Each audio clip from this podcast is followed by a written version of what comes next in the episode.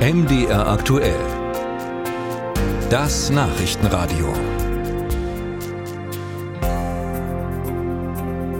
Die EU-Kommission sieht keine großen Hindernisse mehr für den Start von Beitrittsverhandlungen mit der Ukraine. Das geht aus einem aktuellen Bericht der Behörde in Brüssel hervor. Darin heißt es aber auch, vor der ersten Gesprächsrunde soll das Land begonnene Reformen abschließen. Vor allem die Korruption müsse stärker bekämpft werden.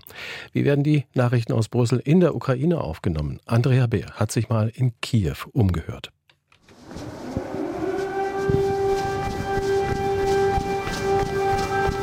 Es kann ein reiner Zufall sein. Kurz nachdem die EU-Kommission die Aufnahme von Beitrittsverhandlungen offiziell empfiehlt, gibt es in Kiew Luftalarm.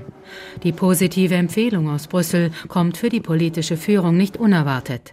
Die Ukraine sei schon immer Mitglied der europäischen Familie gewesen. Ihre Geschichte und die ganz Europas habe den richtigen Schritt getan. So reagierte Präsident Volodymyr Zelensky auf die Nachricht aus Brüssel.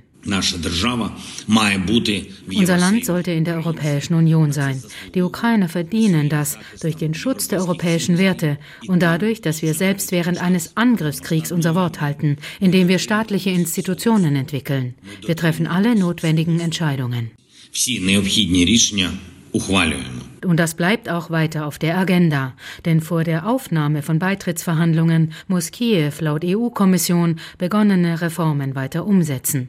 Allen voran die Bekämpfung von Korruption, die Rechte von Minderheiten oder überfällige Justizreformen.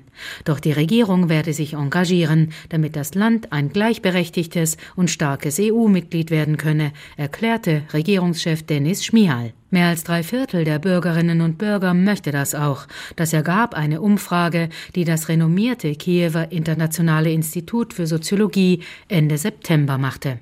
Ein Viertel der Menschen glaubt jedoch, das Land sei noch nicht für die EU bereit. Und mehr als 70 Prozent kaufen der Regierung die Reformanstrengungen nicht ab. Auch diese Passantin in Kiew ist skeptisch. Wir haben die Möglichkeit, Korruption zu bekämpfen. Und wer wird dann an die Stelle der Machthabenden treten?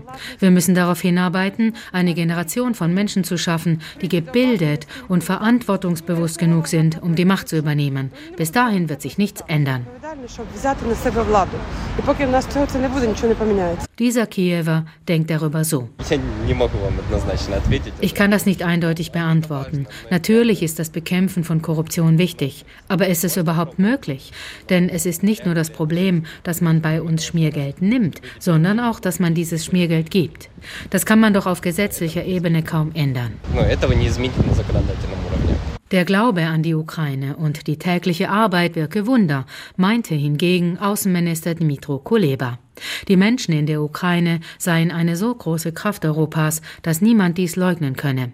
Kuleba hob die Empfehlungen der EU-Kommission zum Beitrittskandidaten Moldau und die Beitrittsperspektive für Georgien hervor. І жодного цього рішення не було б без України. Keine dieser Entscheidungen wäre ohne die Ukraine möglich gewesen, die im vergangenen Jahr mit ihrem Widerstand gegen die russische Aggression und ihrer Aktivität und ihrer Fähigkeit, die schwierigsten Reformen während des Kriegs umzusetzen, Europa aus dem Koma geholt hat, in dem es sich befand, und sich weigerte, über die Frage einer Erweiterung auch nur nachzudenken. Der Luftalarm in Kiew war vergleichsweise schnell vorbei. Doch der russische Angriffskrieg gegen die Ukraine bleibt das größte Problem des Landes. Die EU-Perspektive motiviert, doch die Entscheidung über die Aufnahme von Beitrittsverhandlungen liegt bei den EU-Staats- und Regierungschefs auf ihrem Treffen im Dezember.